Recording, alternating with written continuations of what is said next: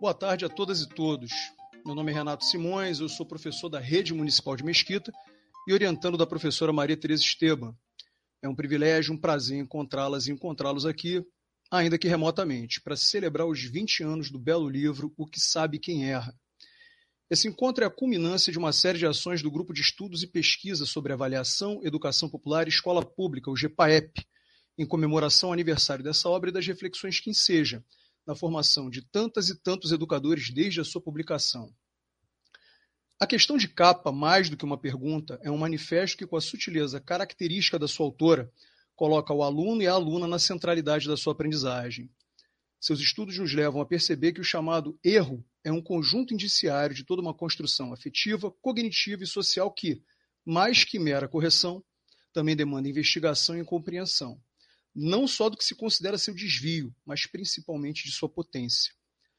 Traz à mente, com suas várias camadas de sugestões sutis, um dos mais bonitos poemas de Alberto Caeiro, heterônimo do poeta português Fernando Pessoa, que nos diz o seguinte: Pobre das flores nos canteiros dos jardins regulares, parecem ter medo da polícia, mas tão boas que florescem do mesmo modo e têm o mesmo sorriso antigo que tiveram a solta para o primeiro olhar do primeiro homem.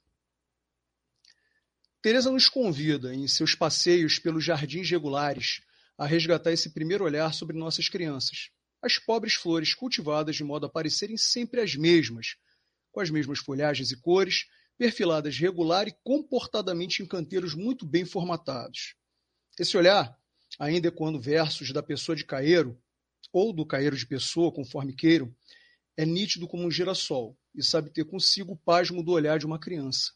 É um olhar que nos convida, nos convida a menos podas e padrões e a mais fé na capacidade de florescer. É contra os canteiros dos jardins regulares que Teresa nos afirma que a concepção de homogeneidade em que tanto a dinâmica de avaliação desenvolvida na sala de aula quanto a formação docente se constituem, conecta a ação pedagógica a um contexto social excludente.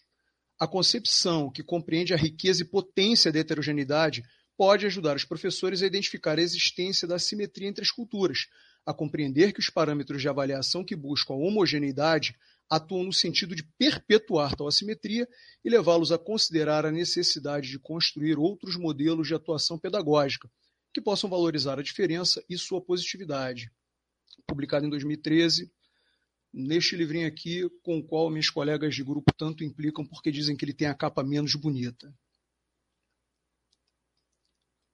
Raras vezes há duas árvores iguais, uma ao lado da outra, também nos escreveu Caeiro, pela pessoa do seu cavalo lusitano.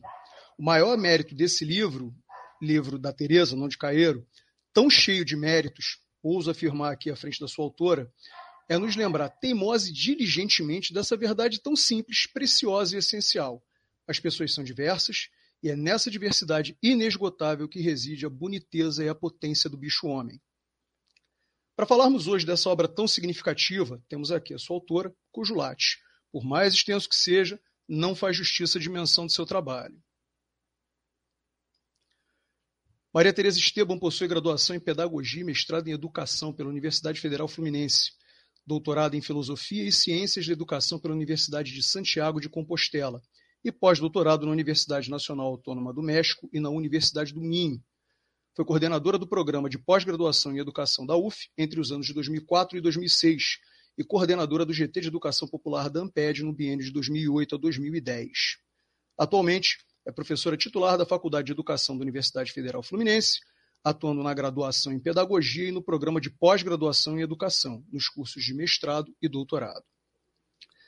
Nossa outra convidada, também Maria Tereza, mas não nos confundamos, Tereza dessa vez com Z, também é uma educadora brilhante com contribuições que não cabem no Lattes.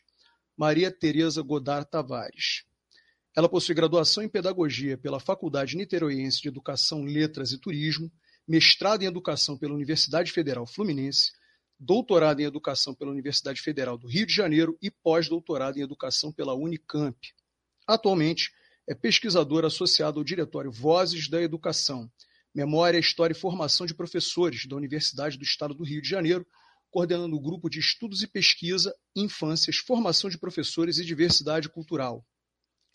Foi diretora eleita da Faculdade de Formação de Professores da UERJ no quadriênio de 2008 a 2011, sendo professora associada da Universidade do Estado do Rio de Janeiro e professora pró-cientista da UERJ-FAPERJ desde 1999. É, atualmente, coordenadora do GT de Educação Popular da Amped, além de ser professora efetiva do Programa de Pós-Graduação em Educação, Processos Formativos e Desigualdades Sociais.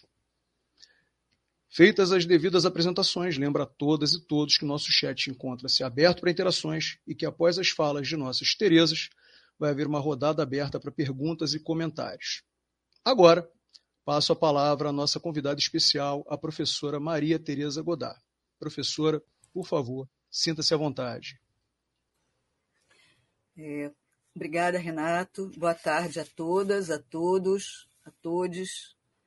É, agradeço muito esse convite e eu gostaria já de colocar que é a primeira vez nessa pandemia que eu e Tereza, as Terezas estão juntas numa live, né? Então isso que é interessante, né? Importante e já agradeço aí o GPAEP por ter feito esse convite. Né? Então eu, eu gostaria de começar tendo bastante atenção para o tempo, né? lembrando que é uma alegria enorme estar sendo convidada para fazer uma conversa sobre um livro né, que, de certa forma, já, é, embora lançado a primeira vez em 2021, fazendo 20 anos, mas já está na sua segunda edição. Né? Então, eu acho que não apenas pela questão é, do impacto, do papel que esse livro tem, como bem o Renato colocou, aqui na sua introdução, Renato Simões colocou na sua introdução, o impacto e a repercussão, é, é a reverberação desse livro, né? em todos aqueles e aquelas que o leem, eu, eu queria aproveitar esse, essa oportunidade de poder estar conversando algumas questões que a leitura desse livro especialmente é, me coloca, né, me, coloca a pensar. Acho que hoje é um dia de muita alegria, de muita emoção, de muita reflexão, né? porque eu acho que é fundamental pensar esse livro no que ele tem de relação com a temporalidade. Ou seja, é um livro que, embora né, duas décadas tenham se pensado, é um livro que trabalha com a ideia de tempo numa perspectiva de um tempo também da intensidade, do tempo, de um tempo iônico, como talvez nos convidasse a pensar Walter Benjamin, né? não um tempo apenas no tempo cronológico. Então, embora essa, o tempo cronológico, Cronos, também seja importante para pensar um livro que ainda é revestido de muito vício e de questões que nos exige pensar a educação, a escola, as práticas pedagógicas, as práticas avaliativas, naquilo que é considerado nodal no campo da educação, que é a avaliação. Né? Mas o que pensar de um livro cuja primeira edição foi escrita em 2001, a segunda edição em 2013, o que, que ele coloca para nós? Eu penso que coloca uh, no nosso horizonte inúmeras questões. Possivelmente eu não colocaria aqui nem um terço, ou a questão não é mensurar a, a quantidade de questões, mas é, a possibilidade que esse livro, né, o livro, né, é, o que sabe quem erra, reflexões sobre avaliação e fracasso escolar, que eu diria que parte né, de uma pergunta que eu considero genial, eu considero genial essa pergunta, né, é, que esse livro ele interroga a educação brasileira de uma forma direta, instigante e muito original. Eu acho que uma questão que talvez fosse importante pensar é que o livro escrito né, por Teresa Esteban, que é resultante de sua tese de doutorado, traz para nós aquilo que eu vou dizer com muita alegria. Vou dizer com muita alegria porque é uma alegria baseada na amorosidade, mas também num, num rigor crítico, mas também num rigor que, sem ser uma rigidez crítica, nos possibilita pensar a potência de uma obra. Esse livro se tornou um clássico na área de educação sobretudo no campo da avaliação. E como nos lembra, né, eu gostaria aqui de compartilhar com vocês, com todos aqueles e aquelas e aqueles que nos escutam, especialmente com o grupo, com o GPAEP, o grupo de pesquisa sobre avaliação, educação popular e escola pública, é, o GPAEP sediado na UF, na Universidade Federal Fluminense, na Faculdade de Educação, é que, como nos lembra Ítalo Calvino, um clássico é um livro que nunca terminou de dizer aquilo que tinha para dizer e que por isso persiste. É um livro que está em aberto, mesmo ainda onde predomina um certo tipo de atualidade ou um tipo de questões que, embora né, o livro possa ter colocado como respondíveis, como respondidas, né, nos coloca para pensar. Né? Me atrevo a pensar na própria arquitetura do livro, e aí é importante falar da sua cronologia, porque há 20 anos atrás, essa arquitetura do livro, né, é, das questões que saltam, do seu programa de estudo, ou seja, dos seus capítulos, né, do corpo textual do livro, que eu vou para uma questão didática que é, colocar relembrar para todos aqueles e aquelas que nos escutam, né, como esses capítulos eles são programas de estudo para nós, né, para todos aqueles e aquelas que dentro da escola ou fora dela buscam compreender aquilo que de certa forma vem sendo né, um elemento eu diria que histórico ainda, com muita tristeza, histórico que atravessa a educação brasileira, que é a construção do seu fracasso. É, algumas obras, como, por exemplo, né, a produção do fracasso escolar, da Maria Souza Pato, que também é uma obra longeva, né, de mais de 30 anos, é, que também ressoa, mas eu diria que no campo da avaliação, o livro de Maria Teresa Esteban, né, é, nas questões que ele enuncia, nas questões que são discutidas, nas questões desse programa de estudo que nos fazem pensar né? as possibilidades e também os limites de uma educação pública, de uma escola pública popular, e esse popular aí a gente precisa é, voltar a ele, problematizá-lo, mas que, de certa forma, se expressam aí nesse programa de estudo que esse livro apresenta, mas que aparece de uma forma mais visível em cada capítulo.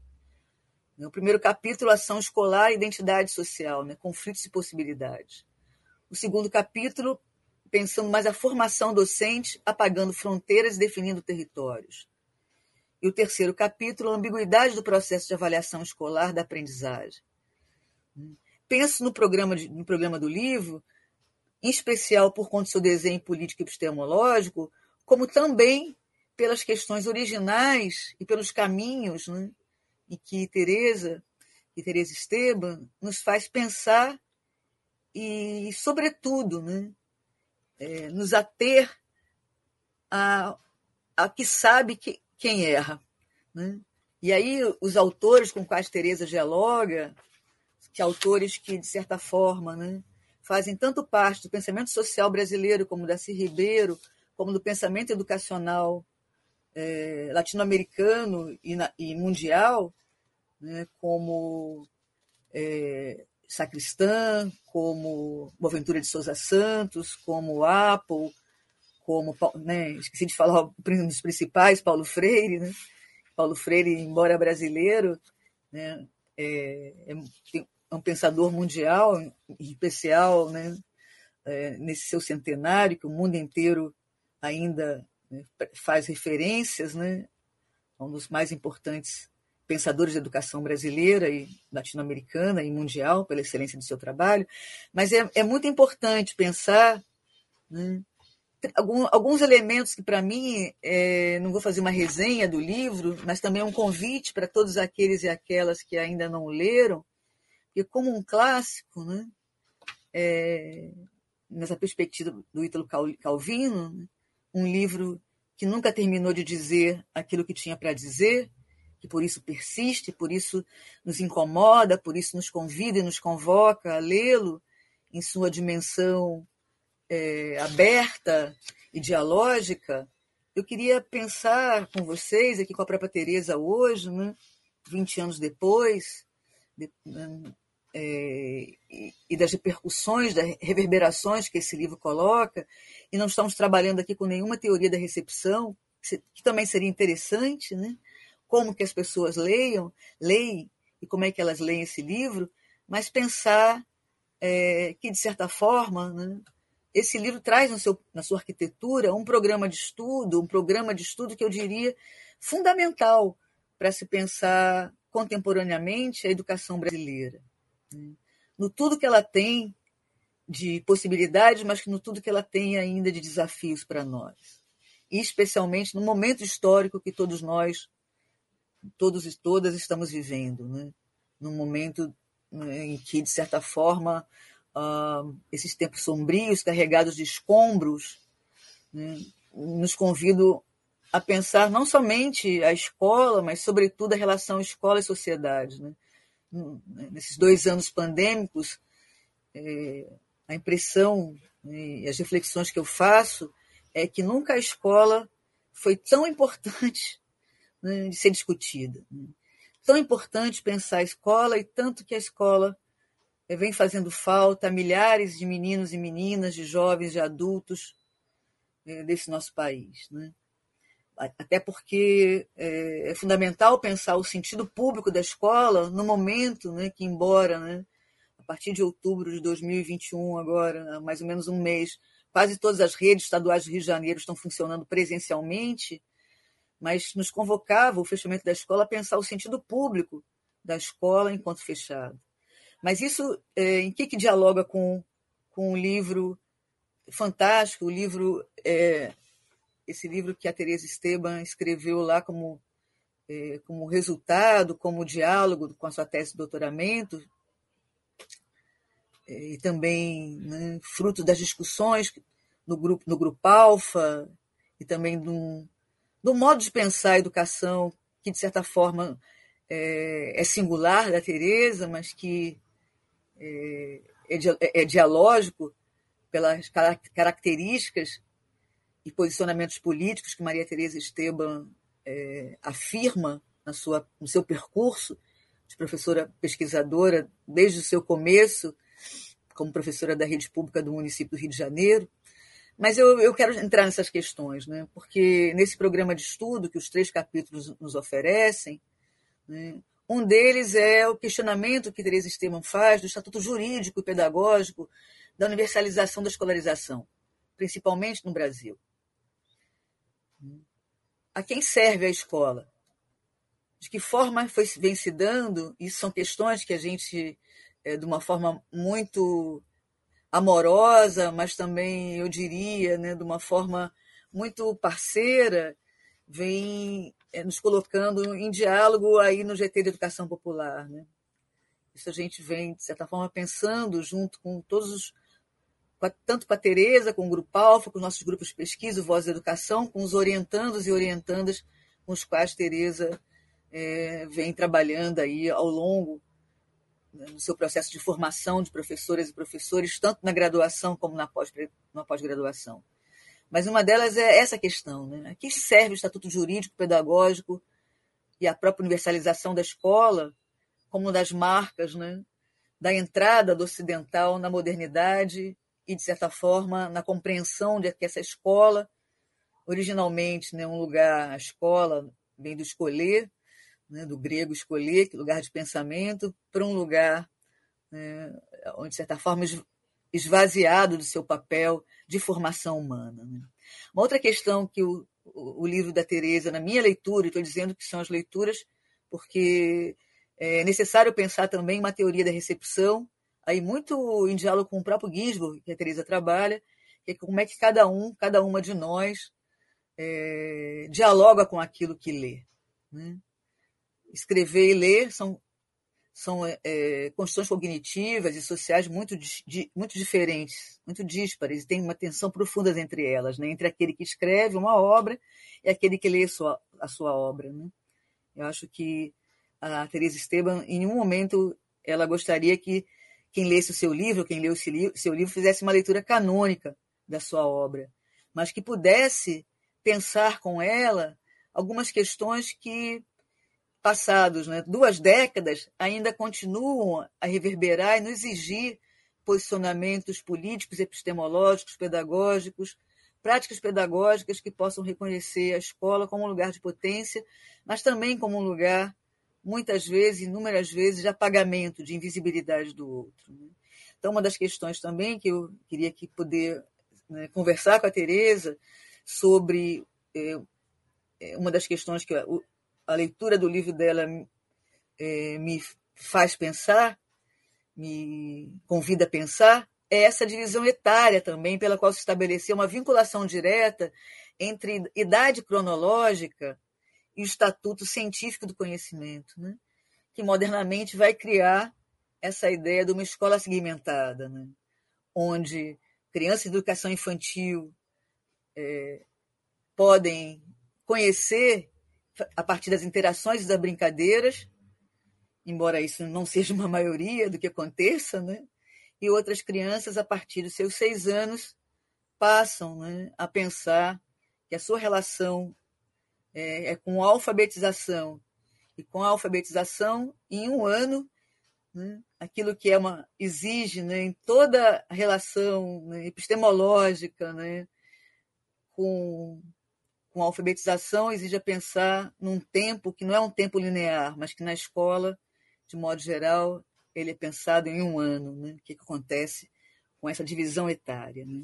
E a outra, outra questão crucial, fundamental, que, de certa forma, né, é, eu penso, né, dialoga com a carreira, com os percursos que Maria Tereza Esteban vem construindo, e, e são percursos exitosos, mas são percursos também é, dialógicos, mas percursos de muitas dúvidas, de muitas questões, um percurso que se coloca aberto a perguntas, né? como aprendemos com aquela que, de certa forma, nos formou e que, embora não tenha a menor responsabilidade com o produto final dessa formação, porque não há, mas nos formou é, para pensar o impensado, para pensar a complexidade da vida e da própria escola, né? que é a terceira questão, o estabelecimento de uma meritocracia, que premia ou pune a partir do conhecimento reconhecido como uma construção individual. Acho que, de certa forma, essa é a obra da Teresa. As questões que ela vai colocar no campo da avaliação, seja pensar efetivamente para que serve a escola, como a escola se organiza e de que forma né, é, a quem serve essa meritocracia que premia ou pune né, e, em especial, produz o fracasso daqueles e aquelas que, majoritariamente, já chegam à escola, muitas vezes, eu diria, inúmeras vezes, né, massacrados né, a partir de uma cultura, da monocultura ainda hegemônica nas instituições educacionais, que inviabiliza o que eles sabem. Por isso que essa pergunta, né, genial, eu falo genial no sentido que tem né, de possibilidades, né? que sabe quem erra, né? muito a partir do seu diálogo com Darcy Ribeiro, né? Os que não sabem o que sabem, porque, de certa forma, esse é um modo de funcionamento das sociedades coloniais. E aí, eu, para já ir pensando aqui, viu, Renato, para a gente finalizando, né? por conta do tempo, porém, é, é, eu diria que Tereza, né? por dialogar com Paulo Freire, mas, sobretudo, né? dialogar com a Regina Leite Garcia, professora formadora de todo o Grupo Alfa, mas em especial né, uma das principais, é, eu diria, né, com uma centralidade radical no, no, percurso dos modos de pensar de Teresa Esteban, né, que faz, nos faz pensar que todo ato pedagógico é um ato político. Nos parece, nos parece fundamental compreender o papel do livro né, desse livro por Teresa Esteban hoje, porque a construção de um projeto de educação, de uma escola mais democrática, mais justa, includente, que possa se basear num projeto pluricultural e não monocultural, né, numa sociedade né, em com mais do que 57% da população brasileira né, não tem né, um máximo de cinco anos de, escolariza de escolarização, mais do que 57%. E esses dados eu poderia dá-los porque todo ano eu os atualizo, porque todos os anos eles são um escândalo para mim. Né? Então, como pensar né, e construir no cotidiano de uma escola que aposte no pensamento? Eu acho que essa questão é fundamental no trabalho nesse livro e ele continua a reverberar, né? e especialmente nesse tempo pandêmico, estamos retornando à escola, retornando à escola num momento de muita dor ainda, né?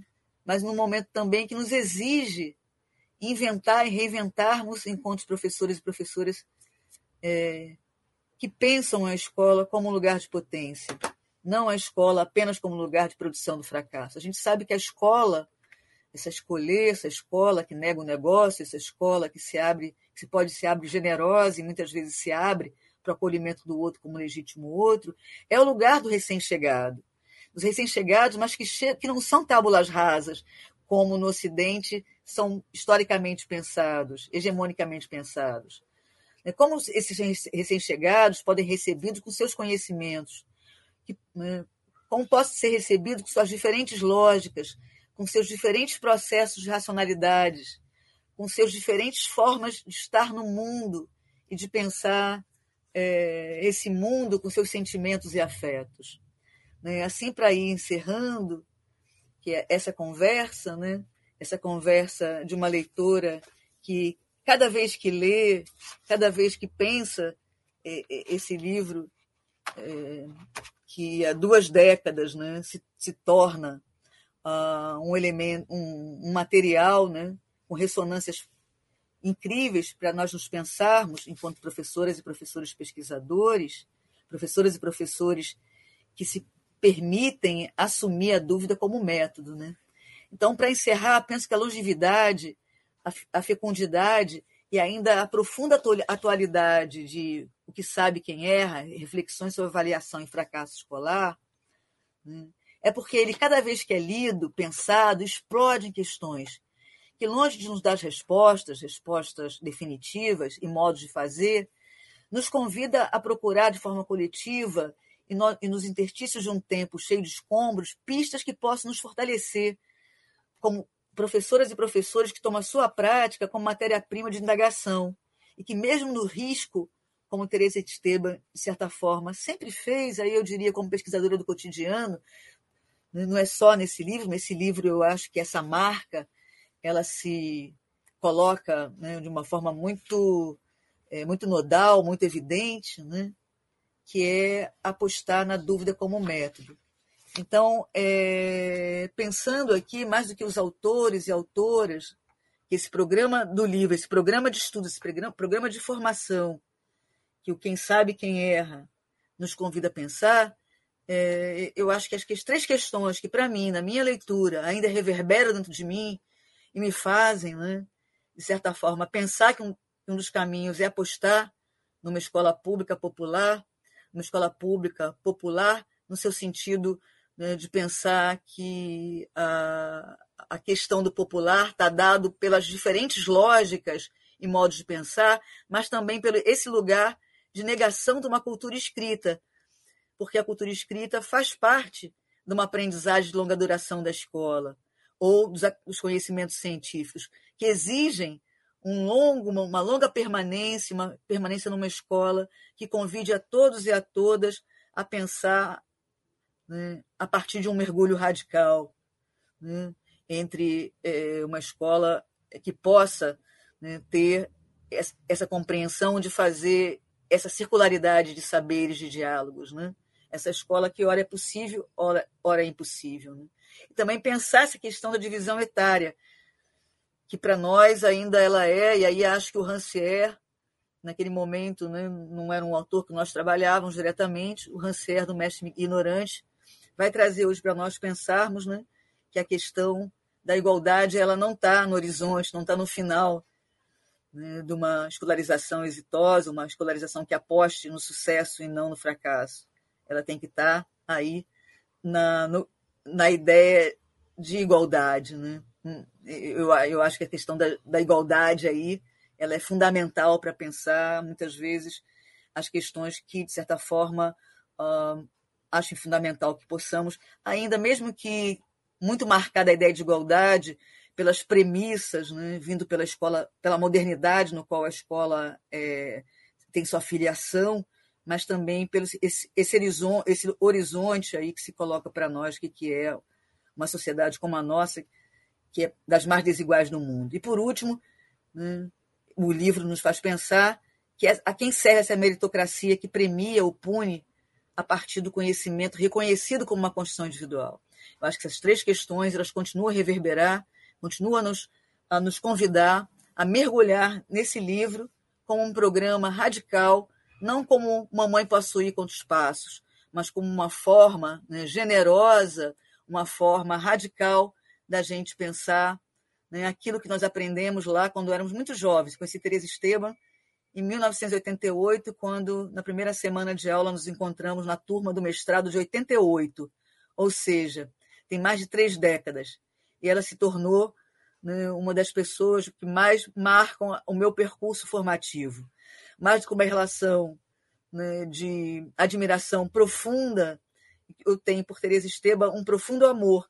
E esse amor é aquele amor, né, um amor que torna né, capaz de, que, a, que a gente possa né, discutir com o outro, conversar com o outro, aprender com o outro, e mais do que é, se colocar nesse, nesse lugar de poder tentar compreender, compreender um outro, numa crítica que seja uma crítica do ponto de vista né, do diálogo, uma crítica que faça aprender, uma crítica que faça reconhecer, né, e que, de certa forma, esse pensamento de alternativas esse programa de estudo que Teresa Esteban nos oferece para pensar nesse livro, ele é eivado pelo compromisso político-pedagógico de uma professora que ama a escola, que ama os seus alunos, e por amor, e esse amor não é um amor piegas, é o amor que nos convida uh, e nos coloca a responsabilidade de, do cuidado.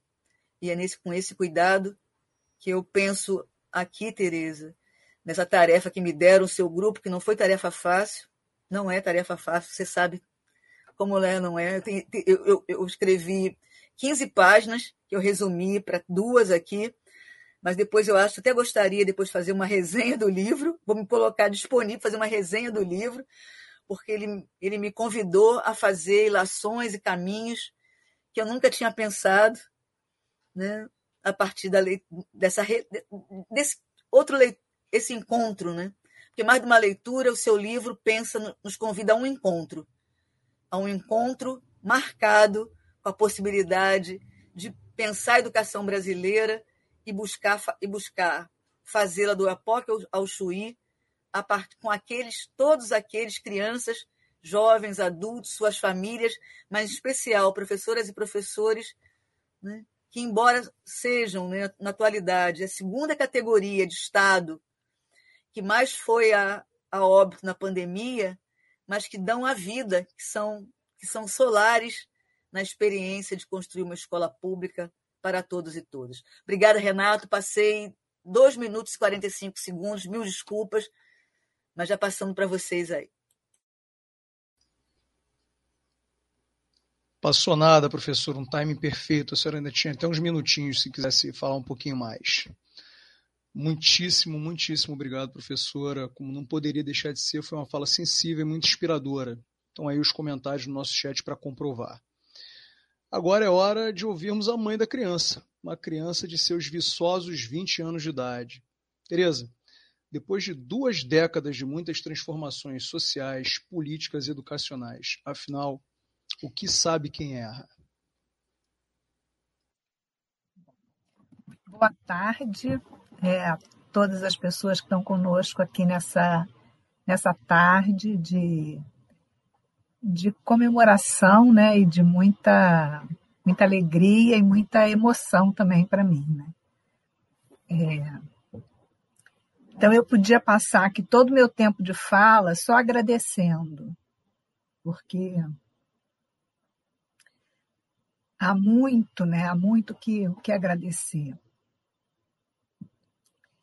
É, então, bom, então eu vou dar continuidade né, ao, ao, meu agradecimento, muito mais breve do que ele deveria ser, mas além de todas as pessoas que estão aqui nesse momento, eu gostaria de destacar o GEPAEP, é, e no GEPAEP, muito especialmente, Fabiana Ecard, Aline Bernard, Renato Simões, Fabiano Soares da Silva, da Silva e Elcio Arian, que se responsabilizaram mais diretamente pela organização dessa atividade.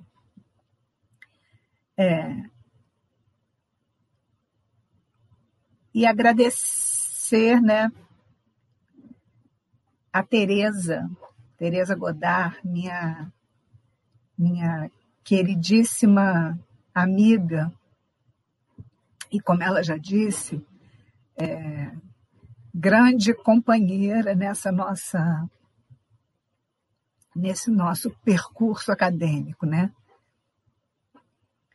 É, já que nele nós estamos juntas desde o primeiro momento, né, do mestrado, ali nos conhecemos e temos vindo juntas até hoje numa parceria sempre instigante, né, sempre desafiadora e sempre amorosa, com quem eu tenho aprendido muito é, sobre educação, mas também muito sobre as coisas da vida.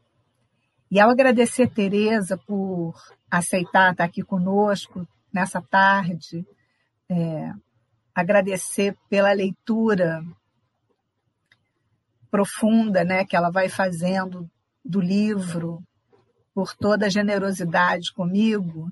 Então, em nome, agradecer Tereza, eu agradeço também ao Grupo Alfa, o nosso grupo de pesquisa que nos acolheu, né, que nos formou e que continua nos formando. Que, embora é, não sejamos mais um grupo como éramos alguns anos atrás, né, continuamos um grupo de muitas formas e os nossos trabalhos continuam dialogando é, muito intensamente. Então, é, eu entendo que essa comemoração é também um ato de rememoração, né? e um, como um movimento que nos conecta ao passado para pensar o presente, para pensar o futuro e também para pensar o próprio passado, né? Porque olhar o passado também nos ajuda a ressignificá-lo, a reconstituí-lo, né? A, a, compreender melhor nossas trajetórias. Portanto, é um movimento que nos oferece possibilidade de reflexão. E eu fiquei muito difícil fazer isso, né? Porque falar do seu próprio trabalho é bem é, é bem complicado para mim. E fiquei pensando muito o que que eu traria e, e, é interessante como é que algumas questões que a Teresa trouxe eu vou também tocar nelas, que eu acho que vai mostrando como é que a nossa parceria é efetivamente intensa, né? Então, o, o título traz uma pergunta que tem a intenção de ser realmente um convite a uma constante indagação, né? Porque o que sabe quem erra é uma pergunta sem resposta. Né? Porque nós nunca teremos uma resposta para essa pergunta, uma resposta definitiva nem no momento específico, nem sobre uma questão específica, nem sobre a nossa própria experiência, né? Se eu pego individualmente o que eu sabia naquele momento, eu vou conseguir captar algumas coisas e não tantas outras. Então, é, é, uma, é uma pergunta que, por ser, é por não ter uma resposta, convida sempre a indagação, convida ao diálogo e convida a escuta do outro. E essa é uma pergunta que dialoga com a proposta de Regina Leite Garcia da dúvida como método a que Teresa se referiu.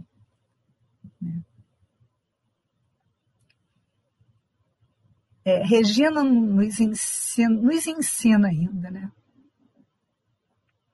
A duvidar sempre, mas não uma uma dúvida que constitui, uma dúvida que movimenta, uma dúvida que tira o chão para que a gente não fique imaginando é, erradamente, né, que já encontrou as respostas e já encontrou o caminho. Né? Uma, é uma dúvida que nos coloca sempre é, é, em tensão, mas também em, em possibilidade de produção. Então, é, como todo mundo sabe, a Regina sempre o meu amor e a minha a minha gratidão. Esse livro também me abriu muitas portas e muitos diálogos e me permitiu conhecer um pouco mais, né, ou conhecer um pouco sobre a escola pública brasileira. Essa pergunta e o debate que ela possibilita vem, desde então, alimentando muitas conversas, muitos desafios, né, porque com com o livro, né? E, e, eu acho que é sobretudo a pergunta mesmo, porque eu acho que, que é uma pergunta que, que ela vai vinculando, né? Ela, ela encontra lugar em muitos espaços e muitas experiências. E com isso eu tive possibilidade de andar muito por esse país afora. Né? Conheci praticamente, acho que praticamente todos os estados brasileiros, são dois ou três, aos quais eu não fui trabalhando com secretarias de educação, trabalhando com escolas, trabalhando com professoras e professores, a partir dessa questão do erro, né? E, dessa, e desse olhar para a avaliação a partir de um erro, que é possibilidade, que é potência, que é saber, que é algo que produz e não o erro como desqualificação, impossibilidade, que é o sentido que com mais frequência ele ainda adquire. Então, essa, essa possibilidade de andar, de conversar, de ver experiências, é, vem me, me ajudou e vem me ajudando a, a problematizar as, as experiências e a me colocar sempre nesse lugar de quem tem o que aprender, né? Voltando sempre à ideia de que essa é uma pergunta para a qual não tem resposta. Não é nem que, não, não é nem que tenha múltiplas respostas, é porque, ainda que múltiplas, as respostas serão sempre insuficientes. Né? E, é essa, e é esse movimento também que, ao longo do tempo, vai me levando à composição do grupo que hoje se denomina Grupo de Estudos e Pesquisas sobre Avaliação, Educação Popular e Escola Pública, o nosso GEPAEP. Né? É nesse movimento que eu vou me ligando aos, aos as pessoas que vão fazendo seus mestrados doutorados sobre, sobre minha orientação, né? alguns é, estudantes de iniciação científica na graduação, algumas professoras e professores de escola pública que não têm nenhum vínculo com a universidade, mas que vão se vinculando ao grupo. Esse grupo que vai tendo múltiplas é, composições né, e, múltiplos modos de, de existir e que agora vai se consolidando com essa, com essa, com esse com essa proposta do GPAEP, e que é um grupo que é, acho que nós temos consolidado né, essa possibilidade de um trabalho coletivo, com autonomia, com, é, com movimentos específicos, com movimentos comuns, com movimentos coletivos, com movimentos pequenos coletivos, né, mas que vem movimentando bastante a nossa reflexão. Então, eu tenho muito orgulho de participar desse grupo que alimenta cotidianamente a minha esperança, a minha alegria, que me acompanha, me dá muita vitalidade. Né? Ser parte desse grupo foi fundamental para mim nesses quase dois anos de, de pandemia, de tanta tristeza, de isolamento né? e de solidão, ou de uma certa solidão, de afastamento da nossa, dos nossos espaços cotidianos de encontro e de, de vida é, em todas as suas dimensões.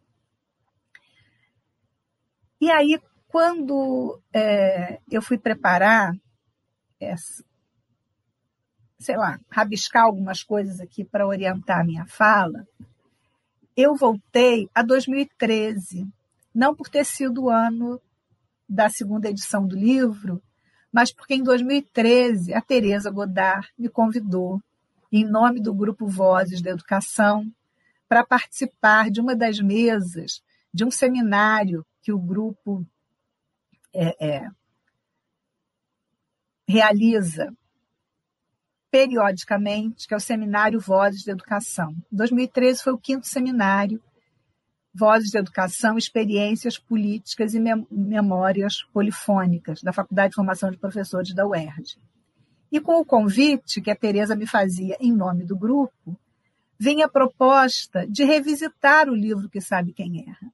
A primeira proposta de revisitar o livro é a Tereza que faz, né? E era pensar o que sabe quem erra, mas articulando a avaliação numa perspectiva decolonial, que é uma proposta né, que vai aparecendo no meu trabalho bem depois do livro existir e já andar pelo mundo. 2013, como sabemos, foi um ano de intensas mobilizações. E no calor daquele momento, eu escolhi como elemento articulador da, do meu é, novo, né, ou retomada de, de olhar para o que sabe quem erra, as reivindicações que vinham sendo apresentadas pelo CEP, né, o nosso sindicato de profissionais da, da educação. Então, em diálogo com o debate proposto pelo sindicato naquele momento, eu me propus algumas reflexões é, sobre a multiplicidade de sentidos que a palavra qualidade associada à educação abriga, em conexão, em conexão com a discussão sobre quem são os sujeitos da educação escolar e qual é o sentido da escola. Naquele momento, então, eu retomava né, algumas indagações que já estavam no livro, essa era a proposta, retomando então alguns desafios postos à formação docente e à proposição de projetos de avaliação, num contexto em que a lógica meritocrática se apresenta claramente como fio condutor da proposta oficial, ou das propostas oficiais, né? porque é tanto das propostas do governo federal como de muitos estados e municípios. Eu retomo este momento por entender que ele expressa uma mudança nos rumos que foram observados em 97, quando eu concluí a tese de doutorado, que deu origem ao livro que foi publicado posteriormente. Lá no final da década de 1990, final do século passado, nós vivíamos, é, no âmbito dos estudos sobre avaliação e sobre formação docente, movimentos críticos ao paradigma positivista como articulador da produção sobre educação, escolarização e pedagogia, e ali se assinalava a necessidade a possibilidade de superação das vertentes mecanicistas e tecnicistas, né? que historicamente são muito fortes na educação. Essas críticas frequentemente eram vinculadas ao ideal de democratização da escola como parte indispensável do processo de democratização da sociedade. Então, nesse, nos estudos sobre avaliação, nós encontramos um conjunto amplíssimo de pesquisadores trabalhando no sentido de problematizá-la como processo voltado ao controle, envolvendo regulação e coerção, voltado à seleção e à justificativa das desigualdades. Então, foi nesse contexto que a pesquisa que eu desenvolvi mergulhou na densidade do que é designado como erro e nos movimentos que separam e aproximam o que se denomina como erro ou como acerto. Então, havia todo um contexto, tanto no que se refere à produção, é, no campo específico da avaliação, no campo específico da formação de professores, mas também na dinâmica social que favorecia, né, que trazia elementos para essa reflexão, para esse, esse debate. Né? Então, esse estudo me levou a pensar na avaliação como prática de investigação, como modo de pensar alternativas à avaliação como processo classificatório e excludente, é, numa escola que se pretende democrática e a serviço das classes populares. E aí, então, eu vou encontrando, né, vou, vou voltando ao que eu falei lá no, no comecinho, que é a presença do Grupo Alfa nesse trabalho. Embora eu tenha feito a, o meu doutorado é, fora do Brasil, na Universidade de Santiago de Compostela, mas o Grupo Alfa é, esteve muito presente em todo o processo de elaboração da minha tese. Nós não tínhamos. Estava começando a ter e-mail, né? Estava começando a ter e-mail, a internet era internet de escada, custava muito caro, mais barato que telefone. Enfim, não tinha as facilidades de comunicação e interação que nós temos agora, mas nós tínhamos a possibilidade de comunicação. Né? Os seres humanos sempre encontraram formas de se comunicar à distância. É, então, aquela, aquela experiência do trabalho coletivo que começa no Grupo Alfa, no final da década de 1980, né, quando Tereza e eu entramos no mestrado, depois passamos a compor o Grupo Alfa sob a coordenação da Regina Leite Garcia, que coordenava o Grupo Alfa, que era nossa orientadora, né? é, aquela experiência do trabalho coletivo, aquelas aprendizagens, os estudos que nós fazíamos, a perspectiva de educação, de escolarização, de formação docente que estava no Grupo Alfa, que é, é, foram, é, foi fundamental para que eu pudesse, mesmo na distância, pensar esse modo de produzir é, é, a pesquisa e essas questões na pesquisa. Então, eu fui trazendo no livro, né, fui fazendo assim a pesquisa, fui trazendo no livro essas conversas com as professoras, né? Quando eu estava escrevendo isso, eu até pensei, falei, bom, não é à toa que nós temos um projeto do Grupo Alfa que, que vive até hoje, que é o Conversas com as Professoras. Né? O Conversa com as Professoras é um projeto elaborado pela Regina lá na década de 1990 e ele ainda acontece. Então, essa ideia das conversas com as professoras é uma ideia muito presente no trabalho de todas nós. Né? Isso acho que ficou um, uma marca. E eu vou trazendo para a pesquisa também para o livro né, essa conversa com essas professoras. Então, o livro vai. Quando ele, quando ele se torna livro, deixa de ser pesquisa e se torna, deixa de ser tese e se torna livro, ele, ele vem com me parece, com esse diálogo muito estreito com questões do cotidiano da escola. Porque as professoras, é, e eu trabalhei com um grupo só de mulheres, né? É, as professoras, elas falam o tempo todo no, no, no, no, texto, né? Elas falam o tempo todo, falam comigo, falam com os autores, mas elas elas estão ali presentes o tempo todo, trazendo quais são as questões que estão é, que, que têm força na escola, né? Quais são as questões então que a gente traz para pensar essa essa escola?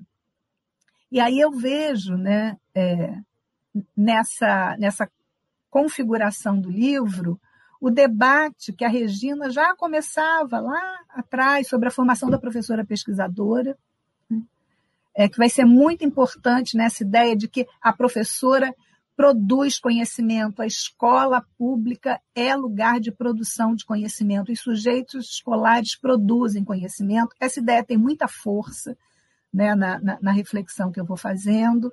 E também né, a ideia da, de constituição de uma metodologia de pesquisa com o cotidiano que Regina Leite Garcia e Nilda Alves vão também é, começar a elaboração, que depois vai, vai criando pernas, braços, é uma rede imensa, né? Mas essa ideia de que o cotidiano escolar é lugar de produção de conhecimento e que o conhecimento é uma produção coletiva.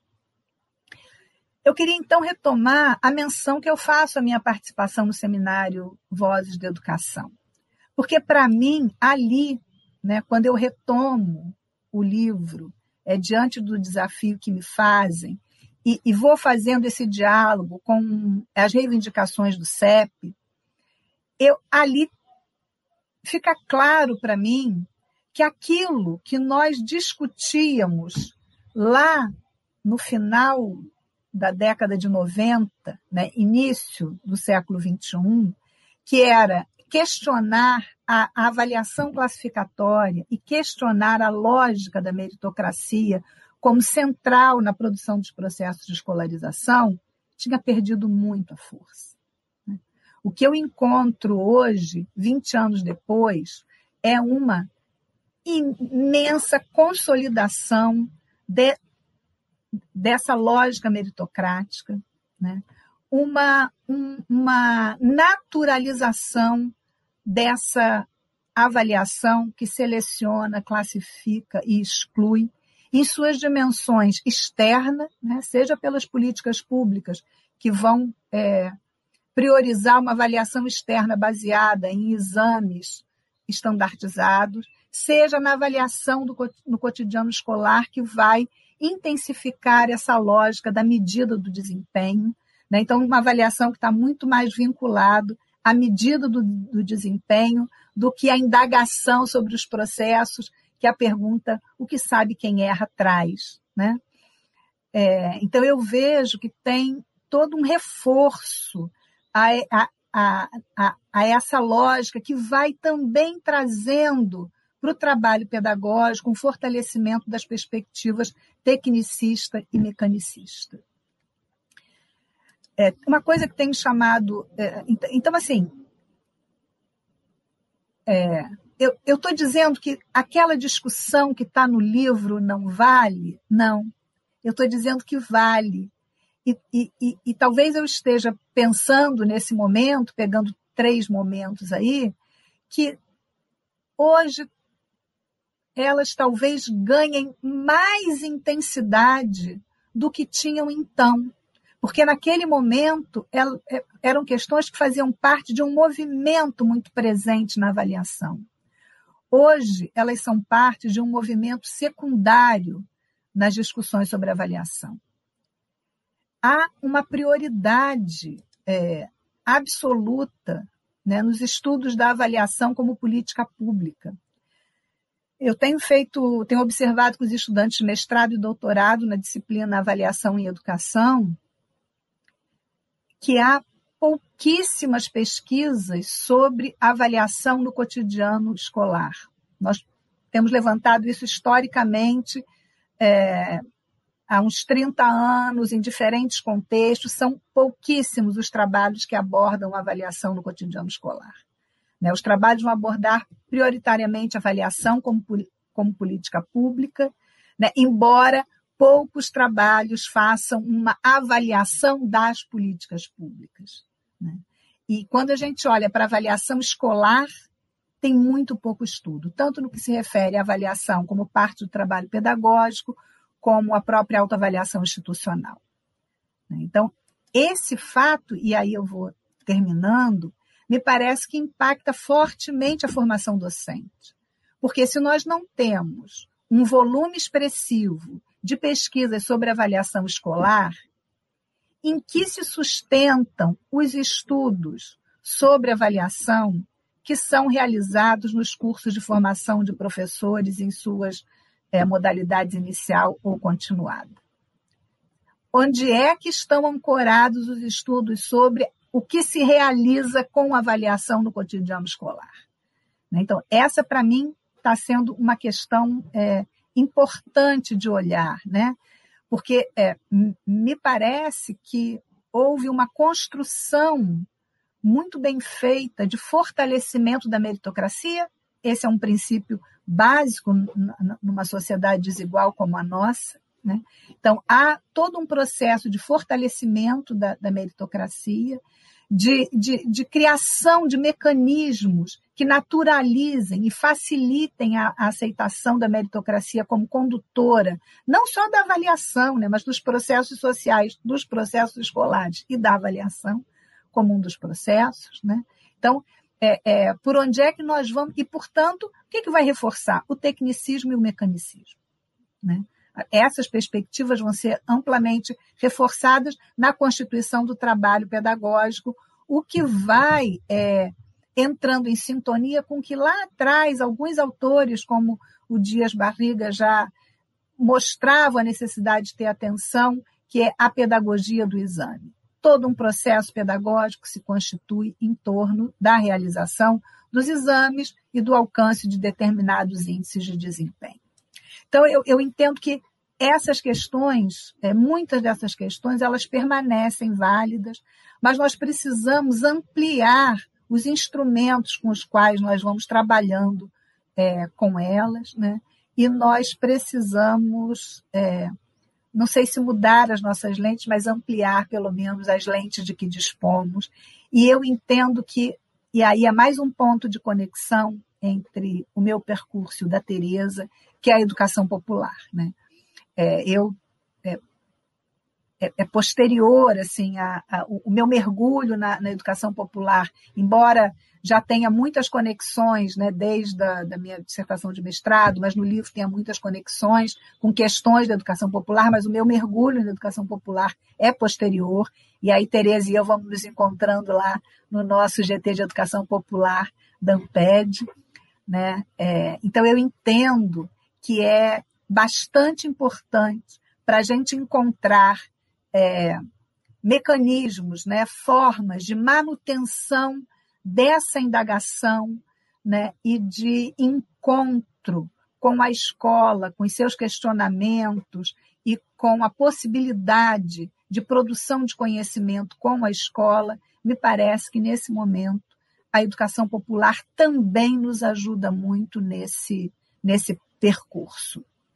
Bom, é, então eu acho que é isso, né? É, é, é Para resumir, eu diria assim: a educação como prática da liberdade proposta por Freire continua um horizonte válido, mas nós precisamos é, encontrar também caminhos, procedimentos, indagações né, que possam que, e, e, e, entrando nas fissuras que estão postas nessa lógica que vai se consolidando, né, e voltar a fazer perguntas que não tenham resposta. Porque agora, cada vez mais, a gente precisa fazer as perguntas para as quais as respostas já estão dadas. Acho que é preciso a gente continuar fazendo perguntas para as quais nós não temos respostas. Então, é, muito obrigada a vocês que organizaram esse nosso encontro. Muito obrigada, é, especialmente Tereza. É, e, e, enfim, são algumas coisas que eu fui podendo selecionar para trazer para essa conversa.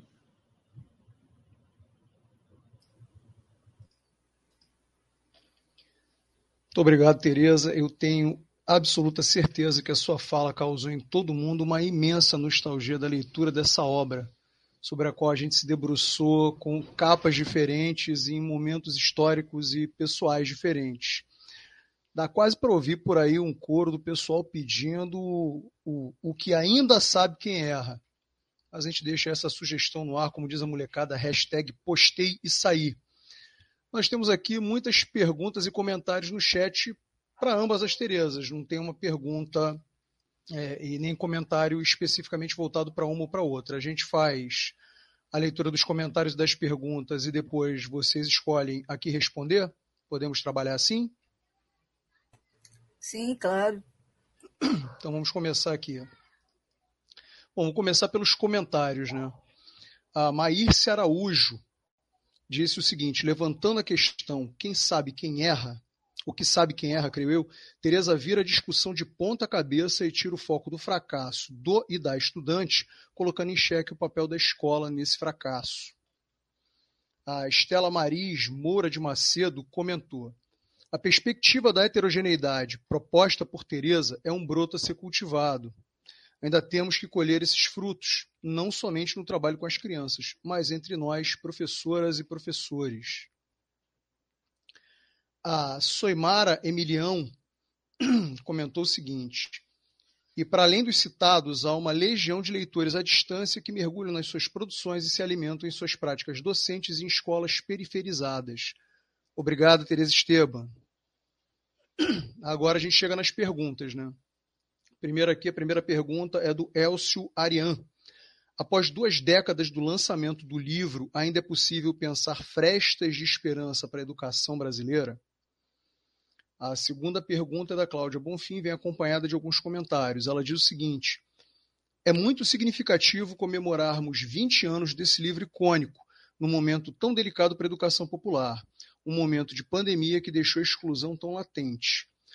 Talvez nunca tenha ficado tão claro que, de um modo geral, ninguém se preocupa com o que sabe quem erra. Ainda há esperança? Como vocês enxergam essas relações de poder e suas consequências para a educação popular hoje?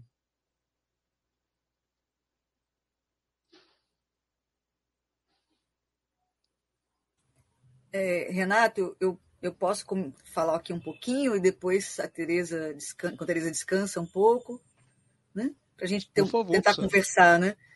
A gente fala que está fazendo uma roda de conversa, tenta praticar essa roda de conversa aqui nesse esforço aí do, do diálogo com as companheiras e companheiros que estão aqui também, né, nessa data tão bonita, comemorando é, esse acontecimento, que eu acho que é um acontecimento que é necessário, sim. Achei também, de novo, parabenizando a vocês do grupo, porque é fundamental nesse momento né, de, tanta, de tanto escombro, a gente também tentar tirar aí do que está do que tem de possibilidade de potência, né?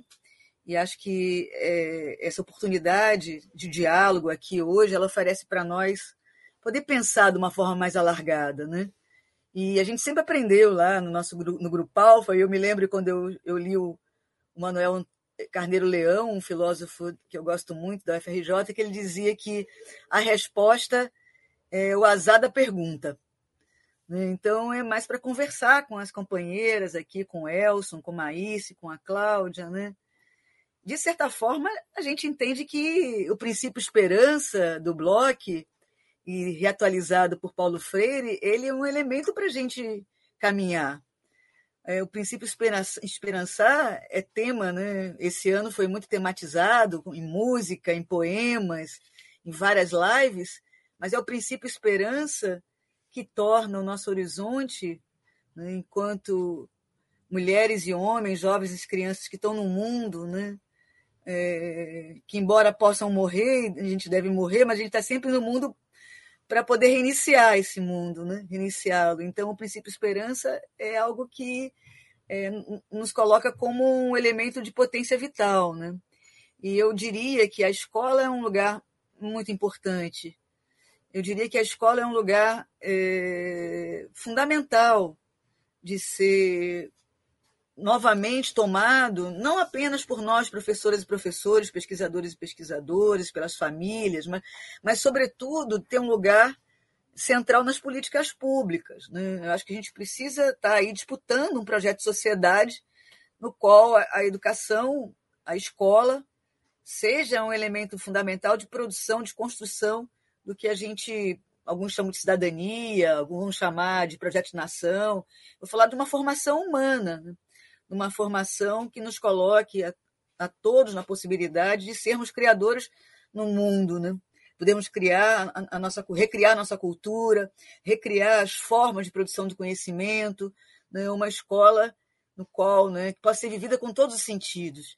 E aí, né, Nilda Alves, aí eu acho especial que a Tereza possa ter trazido essas questões, porque é claro, é fato, é, é fundamental que nós possamos pensar que as políticas públicas para a educação elas também carecem daquilo que é, e exalam né, e são confirmadas e, e corroboradas pelas políticas sociais, pelas políticas mais amplas, né, que estão aí, de certa forma, ditadas pelos organismos multilaterais, bidimensionais, colocadas aí pelos novos compromissos do atual governo brasileiro, ou em especial né, de 2000, um golpe o golpe, com o impeachment da presidenta Dilma, né, no que, que a educação brasileira foi se tornando, embora algumas questões são anteriores, o que a Tereza traz aqui, são anteriores ao golpe, mas elas se agudizam no golpe eh, de 2016. Elas se agudizam também com a PEC 95, né, com a PEC do fim do mundo, com a falta de questão de verba para a educação, para a saúde, sobretudo né, para pensar a, a, a questões vinculadas à produção de uma escola que seja uma escola democrática, que tenha qualidade, desde a, essa palavra qualidade socialmente referenciada, ela pode se criar um jargão, né? Ela é meio perigosa, porque o que, que é isso, né? Socialmente referenciada para quem? Quando a gente sabe que, por exemplo, só no estado do Rio de Janeiro, onde nós vivemos, né? Onde nós é, trabalhamos, onde nossas universidades são localizadas e a maioria das escolas, que dependendo do município, a gente tem desigualdades intramunicipais e intermunicipais muito agudas. Por exemplo, é, Niterói São Gonçalo, Niterói e a Baixada Fluminense, você que está em Mesquita, Renato. Então, a gente tem elementos né, de pensar, desde a sua, das questões materiais da escola, da sua edificação, da sua estrutura, da relação, das suas relações com a profissionalidade, salário, condições de trabalho, relação da escola com o conhecimento, formação dos docentes que lá atuam. Né? Então, é, é muito díspare. E é necessário que a gente possa pensar que a discussão, aquilo que a Tereza fala, né, cresce cada vez mais nos programas de pós-graduação, ah, em especial alguns bem específicos, bem detalhados, não vou citá-los aqui, um compromisso né, de fortalecer é, esse enfoque nas avaliações, né, é, avaliações, esses enfoques das avaliações nacionais, das avaliações internacionais, né? Desqualificando aquilo que é feito no cotidiano, e, e, isso a gente sabe. O próprio livro, quem sabe o que sabe quem erra, né? na discussão que a Maria Tereza apresenta, né? da discussão com Boaventura de Souza Santos, sobre o, o, princípio da ciência, né? mas também com Bachelard, é, eu acho que ela é atualíssima. Eu acho que nós, é, é, é, são as perguntas que nós temos que modificar para poder pensar um diálogo com esse livro, porque ele nos convoca a pensar justamente uma resistência, uma resistência propositiva no momento, e eu já vou né, encerrar aqui para passar para a Tereza, né, saudando aí, que eu acho que isso é uma questão da educação popular, de pensar esse popular nas escolas, né, a partir da reinvenção do popular não como algo que falta, mas como potência, e o popular sociologicamente, é, no campo das ciências humanas, é visto como lugar da falta. E, e, é, e é necessário pensar, sem uma concepção populista do popular, é necessário pensar o popular também como um lugar de potência. E acho que essa questão ela nos leva a direcionar nossos estudos, nossas lentes de estudos, para a ideia de imprevisibilidade, para a ideia, a ideia do, do, cotidiano, para a ideia de como é que possamos, né, podemos né, nos fortalecer para pensar uma escola que acolha as crianças com suas diferentes lógicas. É, de certa forma, o livro reconstrói alguns percursos extremamente originais da produção né, da produção é, do nosso trabalho, por exemplo, eu acho magnífico a discussão sobre o dever de casa. E sempre gosto de lembrar que, que é o dever né, para as classes populares, né? o que, que era é, o significado de fazer o dever de casa em escolas onde a maioria das crianças não passam nem quatro horas por dia, não passavam, né? Eu venho do município, eu estudo município há mais de 20 anos, né? Esse ano fiz 25 anos de UERJ de São Gonçalo, em que em 2003, não tem tanto tempo assim, as escolas tinham quatro turnos, quatro turnos ou seja, as crianças passavam menos que duas horas e meia na escola. Então, assim, o que, pode saber quem erra, como um dos lugares fundamentais de relação com, com o conhecimento, é aviltado, é desqualificado. Quando ele, né, tanto do ponto de vista material como do ponto de vista simbólico. É claro que a gente tem que aprofundar o significado da escola numa sociedade chamada, entre aspas, sociedade de conhecimento, Acho que a gente tem que discutir o papel das tecnologias educacionais, tem que discutir uma série de questões. Mas a questão de fundo é esse lugar chamado escola como um lugar de formação de, de crianças e jovens preocupados com um projeto de sociedade é, que possam discutir esse modelo que aí está. Esse modelo que é um modelo de destruição destruição social, destruição simbólica, destruição ambiental, destruição é, na crença das nossas, nossas possibilidades de ser mais, quando convida Paulo Freire. É, inclusive da professora do professor. Né? Eu tinha marcado aqui a página, acabou que o, o, livro fechou, mas é no segundo capítulo que a Teresa vai perguntar uma série de questões sobre a professora, como é que a professora pensa o seu trabalho, porque ela precisa, a professora e professora, e a questão de gênero é importante, porque, de modo geral, nas séries iniciais ainda é muito forte a presença feminina, e não tem como também dissociar essas questões do conhecimento da questão da lógica, das diferentes lógicas, da capacidade de acreditar em si próprio, sem também interrogar a lógica patriarcal, que também atravessa as professoras e, e também lhe diz é, é quantos passos ela pode dar, o que ela sabe, o que ela não sabe, também colocá-la como um lugar de subserviência a uma ideia de teoria que está sempre aberta, que está sempre é, à espera de que ela possa ser melhor professora à medida que ela leia o próximo livro, leia o novo professor. É um, para, um, próximo teórico. É um paradoxo no momento que a gente fala de um livro que se tornou, na minha leitura, um clássico. Mas isso é porque justamente esse livro ele usa uma língua menor, no sentido aí de, né, de alguns autores, porque ele não quer ser um livro que vai dizer, professora, prescrição, faça isso, mas quer que ela tome a sua prática, e aí a prática é algo que me pertence, que eu não posso abrir mão dela, né? que é algo que eu construí com o meu coletivo na escola, com, minha, com as crianças com as quais trabalho, com os professores com os quais eu trabalho, com a equipe pedagógica com os quais trabalho, né? uma ideia de poder perguntar conjuntamente, né? E abrir isso, porque a lógica da escola, de modo geral, a lógica hegemônica da escola, é uma lógica que se baseia, né? Aí eu acho que a pergunta também, a questão que a Estela coloca ali, né? Na ideia da homogeneidade, na ideia de uma cultura hegemônica, né? Numa, numa cultura que fundamentalmente ela dá conta, aspas, ela tenta dar conta né, dos valores, dos conhecimentos, das aprendizagens, daquilo que é reconhecido como legítimo de um determinado grupo da sociedade.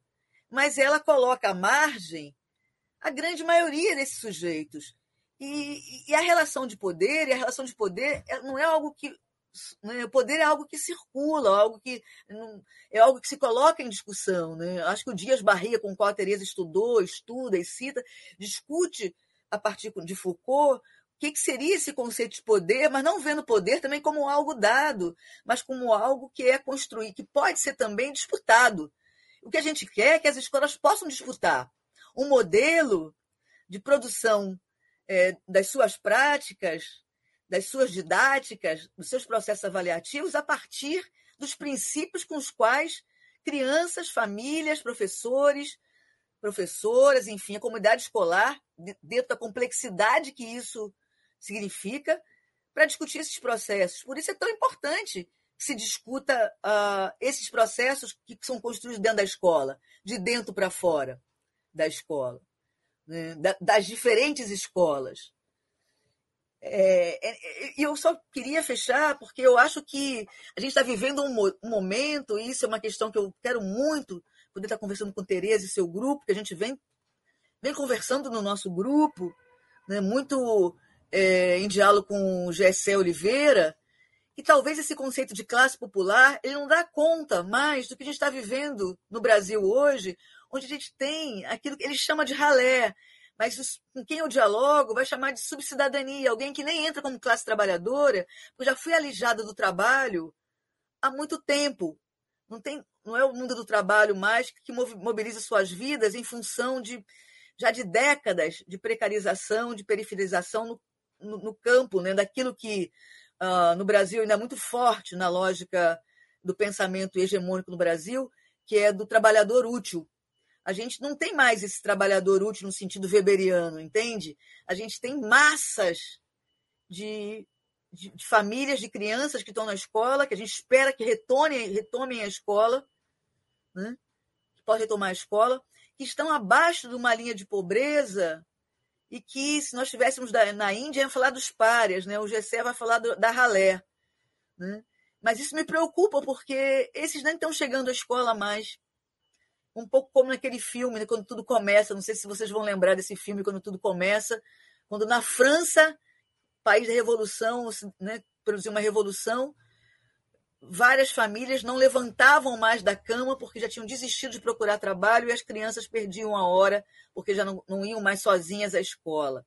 É claro que isso é um elemento muito forte, mas o que eu quero terminar aqui e passar para a Tereza, que esse convite que ela nos faz ele é, eu diria que ele é fundamental para que os sindicatos também, sindicatos docentes, as escolas, nós professoras e professores, a universidade, possa estar construindo aí uma frente, né, no momento em que no mundo inteiro a democracia, que a gente chama de democracia no Ocidente, está em perigo, né, a gente possa pensar esse lugar que eu defendo a escola. Eu sou uma pessoa que defende a escola, porque eu acho que a escola ela é ainda, né, pode ser, não é que ela é, mas ela pode ser, ela é uma heterotopia potente, sabe?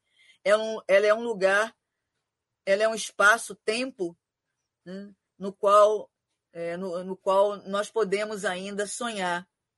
Sonhar sonhos ainda que possam ser coletivos. Sabe essa história de quando o sonho está no horizonte de uma e só torna realidade quando pode ser pensado por mais pessoas, né? Então acho que a esperança ela está aí, não uma esperança no sentido né, de esperar, no sentido clássico de esperar, mas no sentido revolucionário de esperar.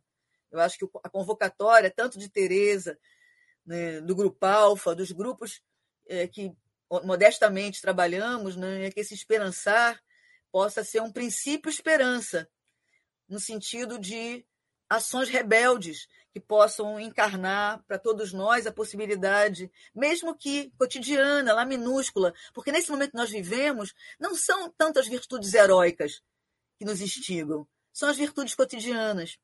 Né? E é muito bonito pensar que a escola é um lugar da coragem, da prudência, mas é um, um lugar né, no qual os meninos e meninas, né, as crianças pequenas, em especial as crianças pequenas com os quais trabalho, né, adoram ir. Eu vejo emocionada da, da minha varanda, onde eu moro, onde dá para ver uma escola, como que elas explodem a alegria de ver seus colegas, de ver suas professoras, seus professores, de, estar tá entrando nesse lugar ainda né, tão é, possível de ser adjetivado, e eu aqui estou adjetivando mais um pouco, mas eu acho que é necessário colocar a escola né, como um lugar de potência, como um lugar, mas é um lugar é, também né, de muita é, possibilidade de estudo e reflexão, né, e que a gente possa tomar esse lugar, porque esse lugar é um lugar. É, estudar é bom, mas exige esforço, já dizia Paulo Freire. Né? Ele nos exige que a gente se desloque nosso ensimesmamento e dessas lógicas também individualistas que muitas vezes né, nos fazem pensar que a escola é lugar só do, do, de um eu, um eu um apartado numa sociedade no qual uh, eu acredito que diferença e igualdade né, buscam né, pensar um horizonte comum. A escola é um bem comum. Né?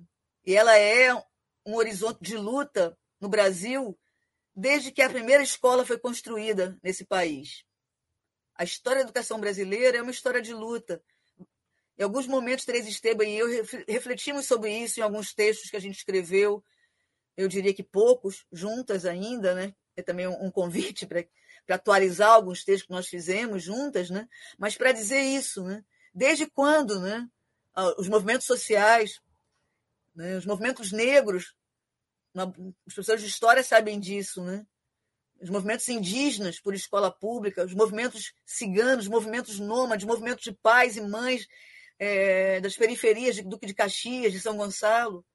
Acho que a Tereza tem uma história belíssima em Caxias, com, né? Ela, acho que ela pode também falar um pouco sobre esse trabalho que ela fez junto com os companheiros e companheiras da escola lá em Caxias. Mas é, é isso, a escola é um lugar ainda de esperança. As relações de poder não é algo que se dá de cima para baixo. Poder, os poderes são, eles se dão na relação, ou seja, estão sempre em tensão. Né? Então, a astúcia também é uma arte de criar poder. O cotidiano é, uma, é um lugar de astúcias, mas é um lugar também de pensar projetos de longa duração. É necessário que a gente faça uma relação de tempos e espaços, do macro e do micro, porque criar um projeto de nação outro nesse momento vai desafiar muito a todos nós, principalmente a nós do universo da, da universidade, né? a nós que estamos na escola, a nós que trabalhamos na universidade, a nós que pensamos a potência desse lugar. Passando aí, Renato, desculpe, a gente, professor, fica meio abstinência, pega a palavra e não larga. Passando aí, Tereza. Não há do que se desculpar, professora. Para a gente é um prazer, por quanto a senhora quiser falar. Tereza, passando para você a palavra. Então, é... essa, essa ideia, né, que eu vou começar a trabalhar com ela a partir da Nilda Alves, do conhecimento em rede, para mim é uma ideia muito, muito muito potente. Né? Então, assim, agora quando vieram os comentários e as, e as perguntas, né? porque a gente está aqui, eu pelo menos não estou vendo quem está assistindo, né? Então, estou vendo aqui quem está aqui nessa sala, mas não estou vendo quem está assistindo. E aí eu vejo que tem duas pessoas aqui que fazem comentários, que são duas pessoas também fundamentais nessa minha rede de conhecimentos, né? É, que são Maírce e Estela. Né? É, eu e Estela trabalhamos juntas, lá em Campo Grande, na Escola Tóquio. E, e aprendi muito com Estela. muito, ela sabe disso. Eu digo aqui isso em público, porque eu digo isso sempre em público. Aprendi muito com aquela professora que pegava todas aquelas crianças que daquele grupo que ninguém quer, daquele grupo dos repetentes, daquele grupo dos inclassificáveis, né? E ela fazia um trabalho lindíssimo com essas com essas crianças, né? Então, com Estela, é, eu fui aprendendo que é possível.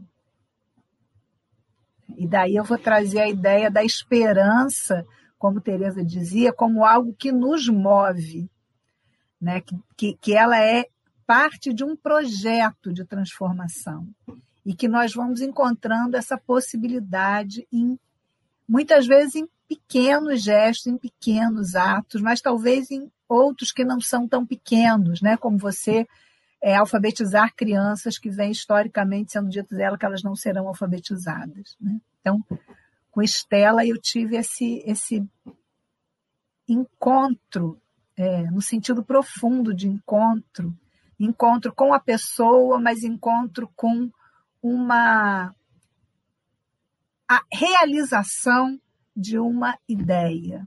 Né? Depois, então, nós nos reencontramos e, e aí eu já estava na universidade e acabei orientando a dissertação de mestrado, a belíssima dissertação de mestrado da Estela. E disse a Maírce, né? A Maírce, minha querida amiga, é, e também, né, minha querida companheira do Grupo Alfa. Né? O, o, o Grupo Alfa realmente, como eu disse, para mim é a, a, é a sustentação de todo o meu trabalho. Claro que ele sustenta elementos que vêm de outros lugares, né? mas ali está a sustentação. Com quem também aprendo sempre, né? aprendo sempre, e que sempre traz questões muito instigantes e que lá nós começamos, no tempo que nós começamos a trabalhar juntas, todas nós lá no, no Grupo Alfa, né, fazendo nossas dissertações de mestrado, depois nossas teses de doutorado, em colaboração, em, em diálogo, em, enfim. É, lá com a, com, a, com a, pergunta né, que a Maír se fazia, que eu acho que ela se encontra muito com a minha pergunta do que sabe quem erra, que é o que é o ambiente alfabetizador. Essa pergunta da Maírce do que é o ambiente alfabetizador, no momento em que começa a se estruturar um certo método de produção do ambiente alfabetizador. Né? E, e, a, e a Maírce vai sacudindo isso um pouco né? Será que tem um passo a passo assim para produzir um ambiente alfabetizador? Que questões estão nesse cotidiano, nessa experiência da professora, nesse encontro da professora com as crianças, que vai produzindo esse ambiente alfabetizador? E o que, que nós estamos chamando de alfabetização, de escola, né? E aí onde nossas, nossas questões de fundo é, se encontram. Então, eu, eu, quando eu vejo né, é, é, as perguntas, os comentários, as pessoas que eu vou encontrando, né? Só e que eu tenho encontrado com frequência aí em diversas situações, né? Sempre com uma fala muito potente sobre a escola, né? É, eu acho que são elementos que fazem, que dão uma, uma, uma não sei se é uma concretude, não é isso não, mas que dão vitalidade à ideia de esperança. Né? Por que, que nós podemos ter esperança? Nós podemos ter esperança porque nós sabemos que há coisas que acontecem, porque nós temos essa experiência na, na, na nossa na nossa vida como professoras e professores, né? E nós podemos então pensar com elas e, e, e tentar encontrar como é que nós fomos articulando essas possibilidades para ir articulando possibilidades outras. Sem dúvida, nós vivemos um, um, um tempo né, é, que dificulta ter esperança. Né? Mas é nele que a esperança se faz ainda mais necessária. Né? Exatamente porque é um tempo de tantos obstáculos, né? de tantos impedimentos, de, de, um, de, um, de uma. que a gente tem que nadar contra uma corrente muito forte. Né? A corrente não é uma correntezinha, não, é uma correnteza forte. E daí volta também a, a intensidade né, da necessidade do coletivo, do coletivo como espaço de indagação, de reflexão, de problematização, de produção. E trabalho coletivo não é fácil, como ter esperança não é fácil. Fazer trabalho coletivo também não é fácil, porque o trabalho coletivo requer uma negociação que, que é dura de fazer. Porque na escola nós vamos encontrar aqueles que pensam o mundo, a vida, a educação de modos convergentes com o nosso, mas também nós vamos encontrar aqueles e aquelas que pensam de um modo antagônico ao nosso. Então, a escola é um espaço de disputa, um espaço de disputa de visão de mundo, de compreensão de mundo, de projeto de sociedade, de projeto de vida, de projeto de humanidade. E nós estamos disputando, mas nós estamos disputando com aquelas e aqueles com quem nós precisamos fazer alianças. Então, é a, a escola é um espaço de imensa complexidade, né? porque nós, nós não temos como fazer transformações individualmente. As transformações precisam ser coletivas. E como é que nós construímos projetos coletivos quando há visões em disputa, visões antagônicas? tarefa dificílima, né? É, é, que às vezes nós vamos conseguir, às vezes não vamos, às vezes a gente vai conseguir fazer algumas alianças, às vezes não vão dar, às vezes essas alianças podem ir se ampliando, podem ser pontuais. Mas quais. É, como é que nós olhamos né, para as crianças, adolescentes, jovens, adultos com quem trabalhamos? Eles são, eles e elas são nossos parceiros e nossas parceiras na configuração desse projeto? Se são, que espaço eles têm? Como é que nós criamos espaço para eles no processo educativo que se dá na escola? Né? Que pedagogias, eu vou dizer aqui assim, que pedagogias do encontro nós vamos fomentando no nosso dia a dia, no nosso cotidiano? Qual é o lugar do diálogo no nosso cotidiano? Né? Porque diálogo é ótimo, é uma palavra linda, mas o diálogo é também espaço de confronto. Porque ouvir o outro é ouvir também aquilo que é, é, é, é o desigual. Né? Aliás, como ensinou minha avó e a avó de muita gente por aí, quem diz o que quer, ouve o que não quer. Então, o diálogo também é o lugar de ouvir o que não quer. Mas como é que eu ouço aquilo que eu não quero ouvir?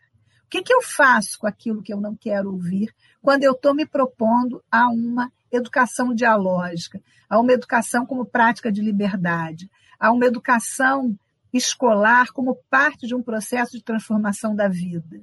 Como é que eu ouço isso que eu não quero? O que, que eu faço com isso? Né? Como é que eu vou encontrando né, essas frestas? Como é que eu vou criando ações astuciosas, como a Teresa disse, né, para ir enredando, entramando, né, convidando a um projeto outro de transformação da escola da noite para o dia? É claro que não. Mas às vezes pequenas ações, né? São pequenas experiências, muitas vezes, que nos ajudam a pensar e a viver que há outras possibilidades. Então, essa disputa que se faz na escola, é, ela é necessária. Mas nós temos aí um grande desafio, porque ela é uma disputa na qual nós não podemos entrar, nem só para nos confrontar, ainda que em alguns momentos o confronto seja inevitável e seja preciso, né? e também não entramos só para é, é, concordar, ah, porque aí. Então, como é que nós vamos tensionando né, essa, essa disputa e vamos conseguindo é, produzir alguns ganhos. É, essa, é, como é que nós vamos articulando a escola pública ao, ao povo? Né? ao qual ela pertence e ao qual ela deveria servir. E aí nós temos uma grande disputa de projeto, né? porque a escola ela é elaborada, fomentada, é, é, é, formatada para servir ao projeto hegemônico da sociedade, né? para servir a uma sociedade de classes desigual, né? de exploração, de subalternização, de silenciamento, né? uns é, como é que é? Manda quem pode, obedece quem tem juízo. Isso tudo está na base que constitui o projeto moderno de escola. Só que a escola vai virando também outras coisas, também outras possibilidades. Porque quando o povo chega à escola, ele chega à escola. E ele chega à escola na condição de estudante e suas famílias, e cada vez mais chega na condição de professoras, professoras, pedagogos, pedagogos. É, ele chega à escola como os funcionários que atuam nessa escola, nas suas diversas funções, é, para além das funções pedagógicas. Então, é, é como é que nós vamos também é, trazendo essa experiência popular sem romantizar, longe disso, né, que também é uma experiência de tensão. Mas como é que nós vamos articulando essa possibilidade dessa escola que, que vive cotidianamente projetos múltiplos circulando, que nem sempre são percebidos como constituintes dessa experiência de escolarização. É... Então, eu, eu, eu, eu realmente, eu, eu, não é só que eu acredite que a escola é lugar de possibilidade. É porque a minha experiência com escola é de um lugar de possibilidade, com muitas dificuldades, algumas mais, outras menos. Né? A Tereza diz, e a escola municipal Barro Branco, em Caxias, né? escola com que eu tenho feito uma linda parceria, linda para mim, pelo menos, né? escola que me dá um prazer enorme conhecer, que tem um trabalho intenso de articulação com a comunidade escolar, que tem um trabalho intenso de, de constituição de uma pedagogia que tenha vínculo com essa dimensão popular da escola, né? uma escola que se constitui na luta pelos direitos, que integra as crianças, e aí são crianças mesmo, porque vai da educação infantil ao quinto ano, que integra as crianças, suas famílias, as lutas, as grandes lutas, as suas pequenas lutas cotidianas. Mas digo a vocês com tranquilidade: não é simples, não é fácil, não é sem disputa, não é sem oposição, não é sem confronto. Né? Então, a escola é lugar de potência. Por quê? Porque a escola é um lugar onde seres humanos se encontram todos os dias.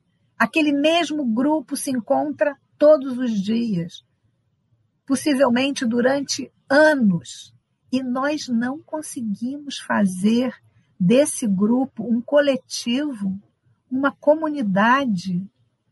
Nós precisamos perguntar. Aí não é o que sabemos, é o que não sabemos ainda.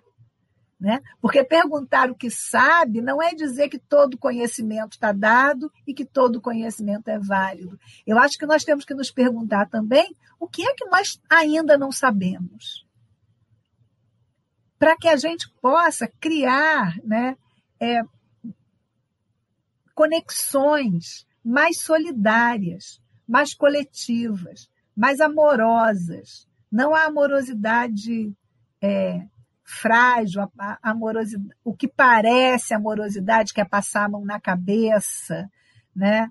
que é, ah, deixa aí. Não, porque o, o, o amor é é intenso, né?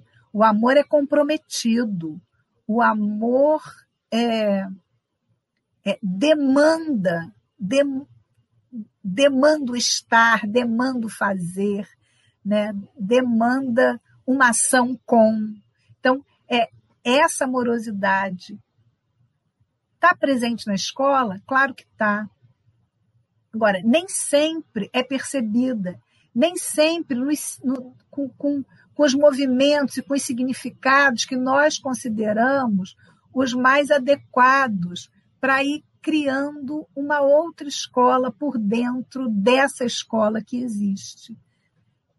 Então eu vejo que é, que, que é, olhar para a escola detalhadamente é um movimento fundamental, mas sem perspectiva de que essa escola é parte de uma sociedade, é parte de um conjunto amplo de relações, que, que, essa, que nessa escola se entrelaçam possibilidades e demandas heterogêneas, e que o heterogêneo também traz em si valores contraditórios, né? mas que é parte do exercício democrático colocar essas questões como questões para o diálogo, como questões de estudo, né? E eu entendo que uma das nossas grandes tarefas é, é constituir a escola como uma comunidade, ou trabalhar para constituir a escola como uma comunidade. Uma comunidade é, é, que busca o conhecimento, né, mas que entende que buscar o conhecimento é buscar o conhecimento como parte dos processos de produção da vida e não aqueles aqueles saberes pontuais, aqueles conteúdos pontuais formatados, né, que vão levar alguns a ter um alto desempenho e que vão, portanto, desqualificando todos os outros. Acho que é isso, acho que é pensar sempre na escola como uma possibilidade de encontro entre ser humano e que, portanto, é uma possibilidade de constituição de outros modos de, de ser, de estar e de viver.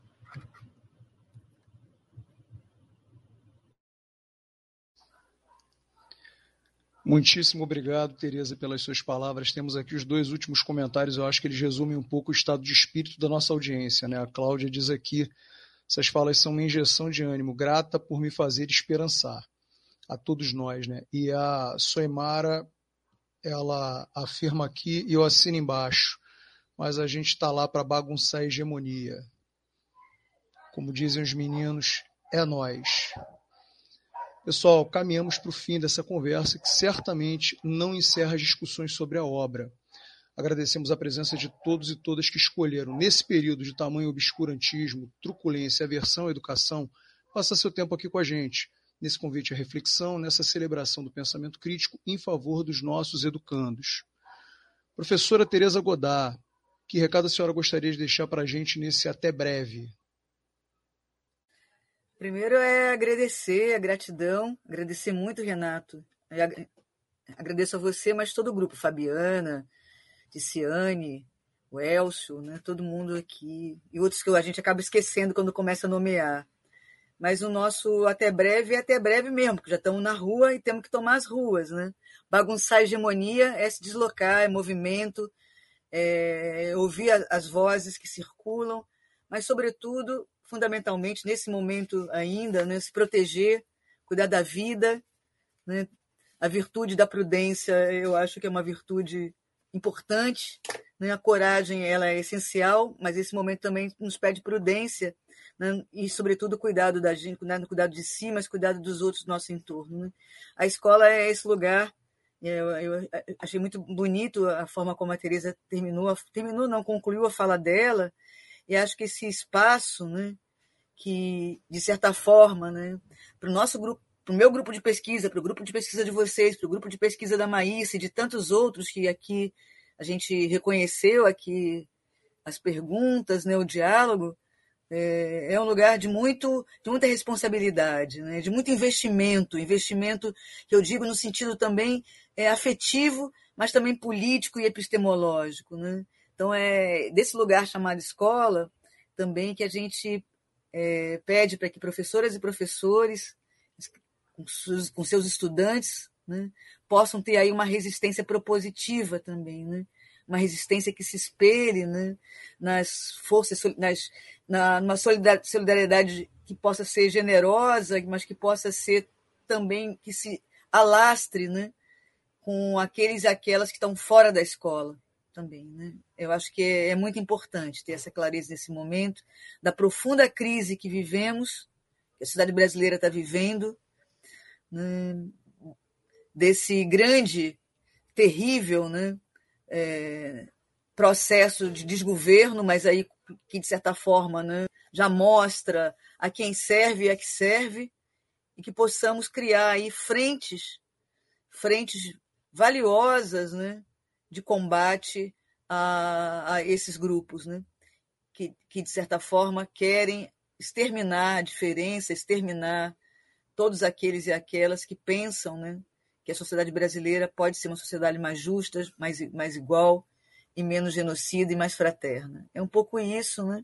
E convidar também para aqueles que não leram o livro Que Sabe Quem Erra, né, que possam ter, também prefiro, a gente pode pedir aí, fazer um coro, Renato, para que tenha uma edição com aquela capa bonita, eu, né, a, capa, a, primeira capa, eu particularmente, o meu livro é da primeira capa, né, esse aí, né, feito junto com o CEP, que fruto de um projeto de Nilda e Regina, Regina e Nilda, né, e que, de certa forma, uh, foi um pretexto para um texto maior, o texto maior é a defesa da escola, mas, sobretudo, a defesa da vida, da amizade, de uma amizade que tem é, pontos de interseção é, também numa relação de respeito, de amor, mas sobretudo, né, de muita muito desejo de compartilhar, né, que essa a pandemia acabe para que a gente possa compartilhar presencialmente, né, os chás que a Teresa gosta, os cafés que eu gosto, mas sobretudo, né, gente, honrar a vida e dizer que Juntos somos mais fortes, juntos podemos ser mais fortes. Muito obrigada, Renato. Foi ótima a sua condução, te agradeço muito. Foi um prazer enorme estar aqui com vocês nessa tarde. Eu não tive trabalho nenhum com a companhia que eu estou tendo hoje aqui. Foi fácil, fácil. Só estou sentindo a edição do meu livrinho desvalorizado, coitado. A capa dele não é tão feia assim, não. Eu gosto do design gráfico, tá bom? Tereza, como não podia deixar de ser, a gente aguarda suas palavras de até breve, que tem a nos dizer. É...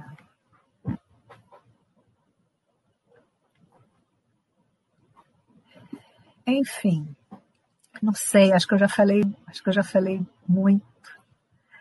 Me é... Bom, primeiro, obviamente, né, como eu, como eu comecei agradecendo, né?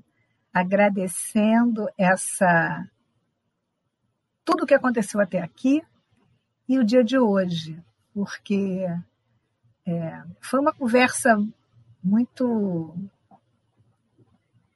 muito desafiadora, né? Porque a gente olhar para as questões sobre as quais nós estamos trabalhando e perceber e aí eu não estou falando especificamente do livro, eu estou falando, não estou falando daquele, estou falando nós, nós mesmos, nós pessoas que estamos aqui nesse encontro, né? É, e, e, e, ver que as questões sobre as quais nós nos debruçamos ainda continuam relevantes, por um lado, pode dar um certo desânimo. Nossa, né? tanto tempo, tanto esforço, tanto trabalho.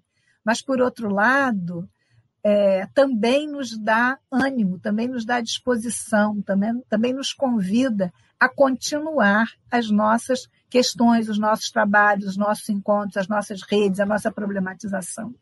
Então, eu agradeço a tarde de hoje por renovar esse meu o meu ânimo né, com a pesquisa, é, por trazer questões e, e possibilidades é, de, de outras questões, outras discussões. Acho que foi colocado bem aqui, é, a pandemia nos traz um conjunto amplíssimo de problemas que já existiam no Brasil, que nós já conhecíamos profundamente, mas que eles se agravam de um modo assustador. Né? A desigualdade, que já era imensa, é, aumentou assustadoramente, a concentração de renda aumentou assustadoramente, o número de pessoas né, né, desempregados, né, é, sem possibilidade de, de, de, de trabalho, o número de famílias em situação de miséria absoluta e fome. É, tudo isso nos afeta, obviamente, como seres humanos, mas nos afeta muito como professoras, professores, educadoras e educadores. Porque essas questões vão é, ter um efeito, já estão tendo, vão ter, não, já estão tendo um efeito direto na escola. Porque com todas as, as questões que são postas à escola, a escola ainda é, na sociedade brasileira, das poucas instituições às quais vão os pobres, os miseráveis, os que não chegam a instituição alguma, a instituição pública alguma, com muita frequência chegam à escola. Né? E nós, no cotidiano da escola, nós vivemos né, a dor do outro. É, dizem que a dor do outro não sai no jornal, né? Nós, é, nós não vivemos as dores da população brasileira porque elas saem no jornal. Nós vivemos as dores da população brasileira porque nos encontramos com ela todos os dias da nossa ação profissional. Então, nós temos um conhecimento, nós temos um conhecimento dos problemas e das contradições da sociedade brasileira, eu entendo que como poucas categorias profissionais têm.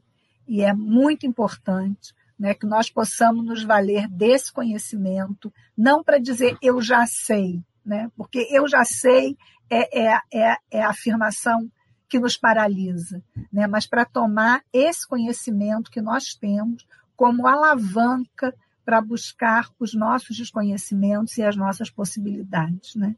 Então, é, o momento é muito difícil. Eu imagino, né? não voltei mais às escolas, aliás, não voltei a lugar nenhum, continuo aqui na minha casa, vivendo pelo, pela tela do computador, mas eu imagino que a situação nas escolas esteja muito grave. Então, é momento de nos fortalecer, de nos encontrar, de nos é, entender como coletivo, né? buscar a, aquelas alianças, aquelas associações, aqueles grupos, aquelas pessoas, o sindicato, a universidade, os grupos de estudo, os grupos de amigos, como espaço de fortalecimento, debate, reflexão e de produção de alternativas. Então, é, eu saio daqui hoje com muitas perguntas, né? Com muitas perguntas e agradecendo muito a vocês pela, pela amorosidade, pela gentileza, é, enfim, pelo carinho, né? E por, sobretudo, por serem meus companheiros e minhas companheiras alguns e algumas muito próximos, outros distantes, outros que sequer eu conheço, mas que eu reconheço como pessoas companheiras nessa luta pela transformação da escola, pela transformação da sociedade, para que todas as pessoas tenham direito a uma vida digna e bela. Muito obrigada. E muito obrigada, Renato, aqui, porque você fez você, você, fez uma bela, você fez uma bela figura, mais do que uma bela condução, você fez uma bela figura. Muitíssimo obrigado, Tereza. Antes eu queria tranquilizar também a audiência que nenhum gato se feriu nessa transmissão, só subiu no meu colo e encheu minha escrivaninha de pelos. E antes de terminarmos aqui, né, e darmos um, um último até breve, é, eu gostaria de agradecer novamente a professora Tereza Godard por ter estado aqui com a gente nessa tarde, aos membros do GPAEP que oportunizaram esse encontro, em especial a Fabiana Ecart, a nossa indômita vice-coordenadora, a Aline Bernard, que entre suas muitas aulas consegue tempo para os projetos do GPAEP, a Fabiano Soares, nosso mídia das gambiarras em meio período e poeta em tempo integral, e ao nosso irmão caçula Elcio Cunha, que tanto fez para viabilizar a parte técnica dessa transmissão. Aproveito para lembrar também a todas e todos que estará disponível a partir do dia 13 de dezembro o primeiro episódio da série de podcasts do GPAEP em comemoração aos 20 anos de O Que Sabe Quem Erra, com links na página do próprio grupo e também disponível no Spotify, Deezer, Deezer e Google Podcast. A cada 15 dias, um novo episódio, sempre às segundas-feiras. As próximas séries abordarão a questão da professora pesquisadora, a educação popular nas escolas públicas e a avaliação das aprendizagens. Mais uma vez, muitíssimo obrigado a todo mundo que esteve conosco até aqui. Um fraternal abraço a todas e todos. Boa tarde.